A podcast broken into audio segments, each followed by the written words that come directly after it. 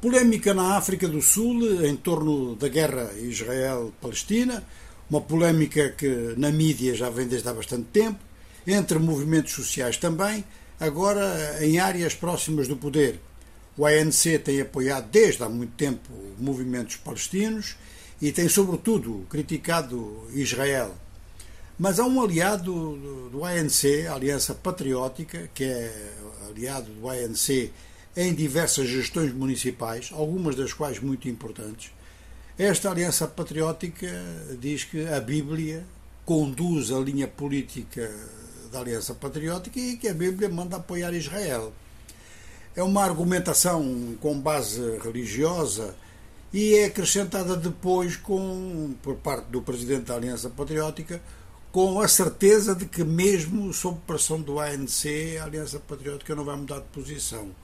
Ora, eh, o ANC tinha dito que se a Aliança Patriótica mantiver o seu apoio a Israel, não pode contar com o apoio do ANC na gestão de vários municípios. Está aqui um assunto a seguir. Um assunto que é para seguir naturalmente, eh, isto cada vez mais, é o processo eleitoral na República Democrática do Congo.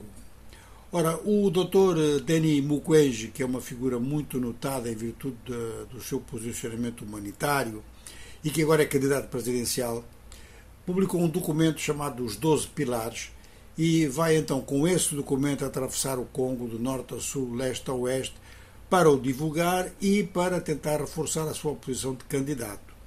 No entanto, ele não exclui a hipótese de uma candidatura única da oposição isto parece um caminho muito tortuoso, porque houve um encontro em Pretória, na África do Sul, que não teria produzido resultados, e depois começou uma série de contactos bilaterais que até aqui têm favorecido Moïse Katumbi. Ele obteve apoio de alguns candidatos que desistiram não na base de um acordo geral em favor de um candidato oposicionista, mas em favor de Moïse Katumbi. É, a posição dele parece que melhora um pouco.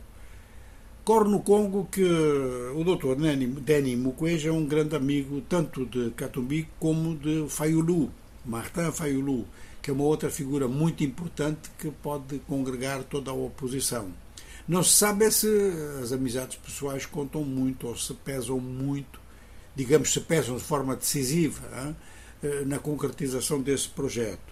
E enquanto o projeto não avança, então os vários candidatos vão fazendo campanha e esta campanha de Denis Mukwege vai de certeza chamar muita atenção porque ele vem com uma linguagem diferente dos políticos habituais.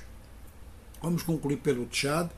Houve então um encontro entre o atual presidente, o chefe da junta militar, Mahamat Idriss Deby, e Succès Masra. Succès Masra é o líder da oposição que saiu do país e exilou-se por alguns meses no exterior após um massacre eh, de manifestantes em N'Djamena.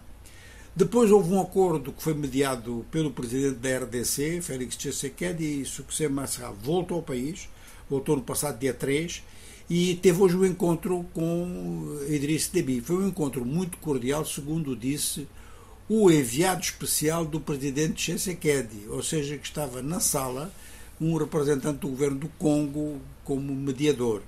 A gente não sabe se a cordialidade da reunião entre os dois homens foi precisamente devido à presença do mediador, ninguém quer criar mau ambiente, ou se realmente eles estão dispostos a trabalhar em conjunto. Há aqui realmente uma data muito importante pela frente, que é a data do dia 25 de novembro, que marca o começo da campanha eleitoral para um referendo constitucional que deve ter lugar no dia 17 de dezembro. Ora, até aqui a oposição tem se oposto a este referendo, sobretudo nesta data. E daqui a uns dias, eh, Succé Masra disse que vai tomar posição sobre esta matéria.